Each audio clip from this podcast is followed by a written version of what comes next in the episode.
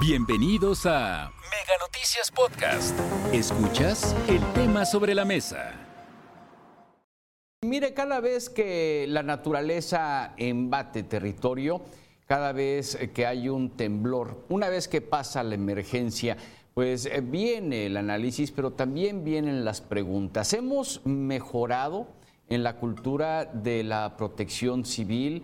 ¿Se han mejorado los sistemas de construcción para evitar derrumbes entre un sismo o ante el embate del agua y el aire. ¿Qué es lo que ha sucedido? Porque cada vez que pasa esto nos hacemos las mismas preguntas.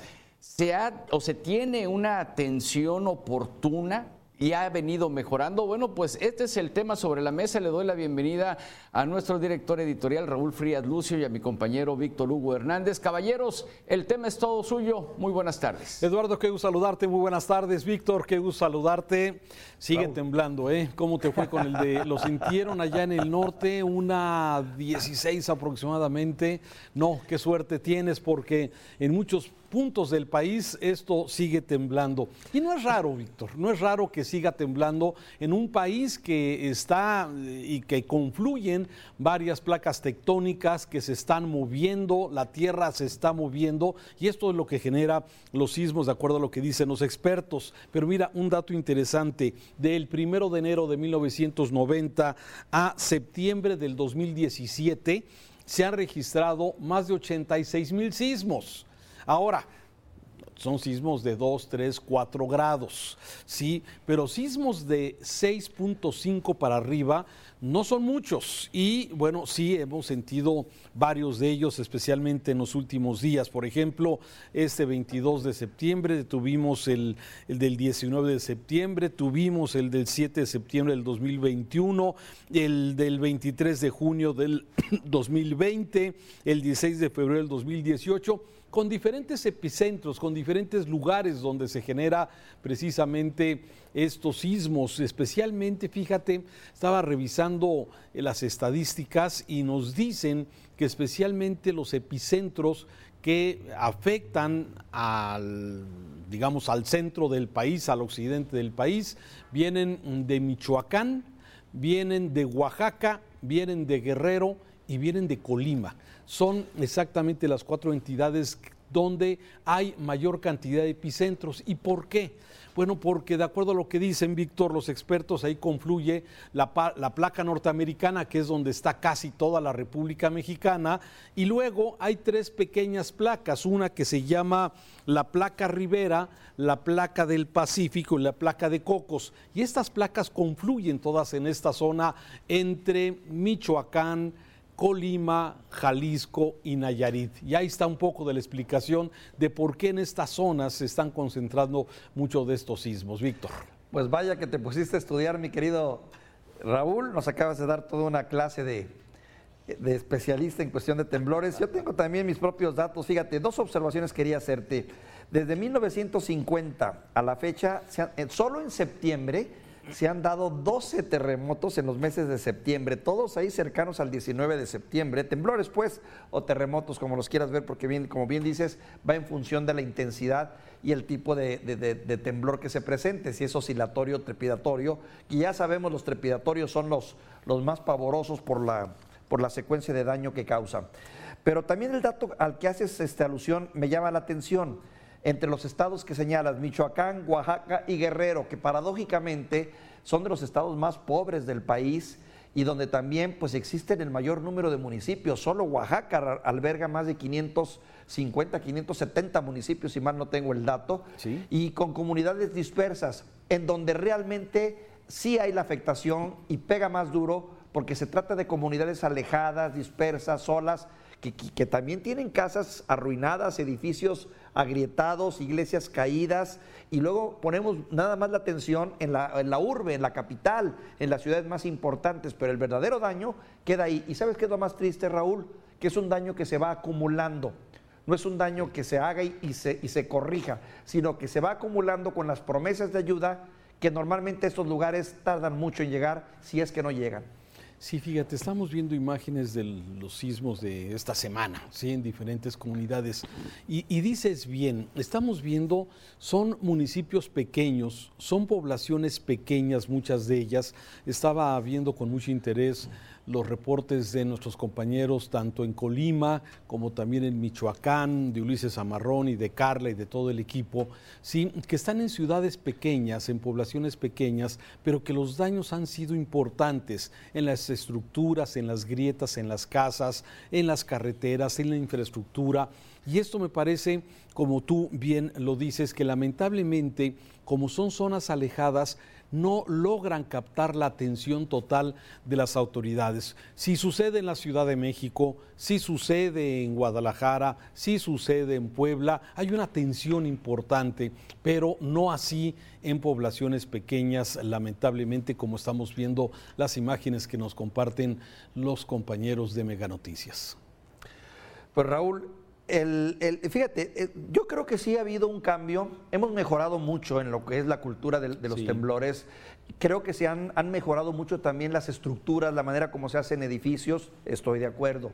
Y estoy también de acuerdo que cada vez hay una más, una sólida cultura de solidaridad, valga la redundancia, de apoyo, de, educación en cuanto a, a, lo que es este, tratar de ayudar a estas partes afectadas luego por los temblores. La prueba está en que hay una actitud extraordinariamente generosa de fuerza y ayuda por parte de gente nueva, de jóvenes nuevos que solo han vivido unos cuantos temblores y que se suman a estas ayudas.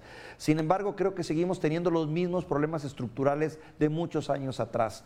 Lentitud en los apoyos oficiales, lentitud en las ayudas económicas, recursos que llegan muy contados y mucho me temo tal vez eh, no me consta, pero no, es, no es difícil de deducir que también mucha corrupción, sobre todo en estos estados donde la pobreza campea como Oaxaca o Guerrero, donde tú sabes que la pobreza también da paso a muchos actos de corrupción y de distracción de recursos. Coincido totalmente en el tema de la prevención. Me parece que a partir de 1985 las cosas han cambiado. Hoy las escuelas tienen sus programas de, eh, evacuación, de desalojo, eh, tienen los programas, desde luego, los simulacros que se hacen regularmente en las escuelas. O sea, me parece que sí hemos avanzado en esa parte. Me parece que no es suficiente porque luego los simulacros vemos cómo la gente va chacoteándola, sí, y a la hora que viene ya el sismo de verdad, como dicen los memes, ahí va la prueba, sí, este, ya resulta que no, no es tan,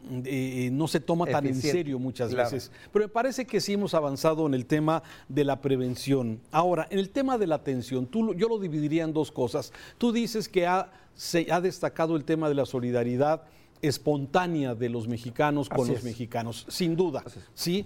Pero falta la otra, la atención de la autoridad, la atención de cubrir correctamente y adecuadamente a quienes de alguna forma necesitan este apoyo. Y es donde me parece que no hemos cumplido.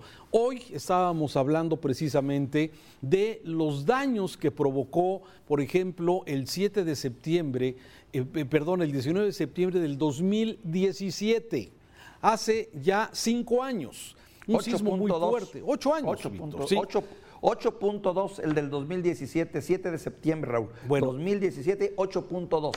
Fíjate. Muy fuerte. Sí, y muchas de las poblaciones afectadas, sí, especialmente en la zona del Istmo de Tehuantepec, la zona centro del país, y me refiero a esos pequeños poblaciones, esas pequeñas casas, colonias que resultaron afectadas, no han recibido hoy, cinco o seis años después, no han recibido el apoyo ofrecido en su momento. Y esto en me parece que es donde hay grandes retos todavía por delante. El poder... Eh, eh, tener esa ayuda presta, expedita, eficiente. Sí, y la primera pregunta que me viene a la mente es el FONDEM, ese fondo de desastres naturales que estaba disponible supuestamente para poder hacer frente a necesidades urgentes en tragedias como sismos, como huracanes, y que, bueno, por una decisión de gobierno se desaparece ese fideicomiso y ahora, bueno, pues hay bolsas, dice Hacienda, pero vamos a empezar a hacer los padrones famosos.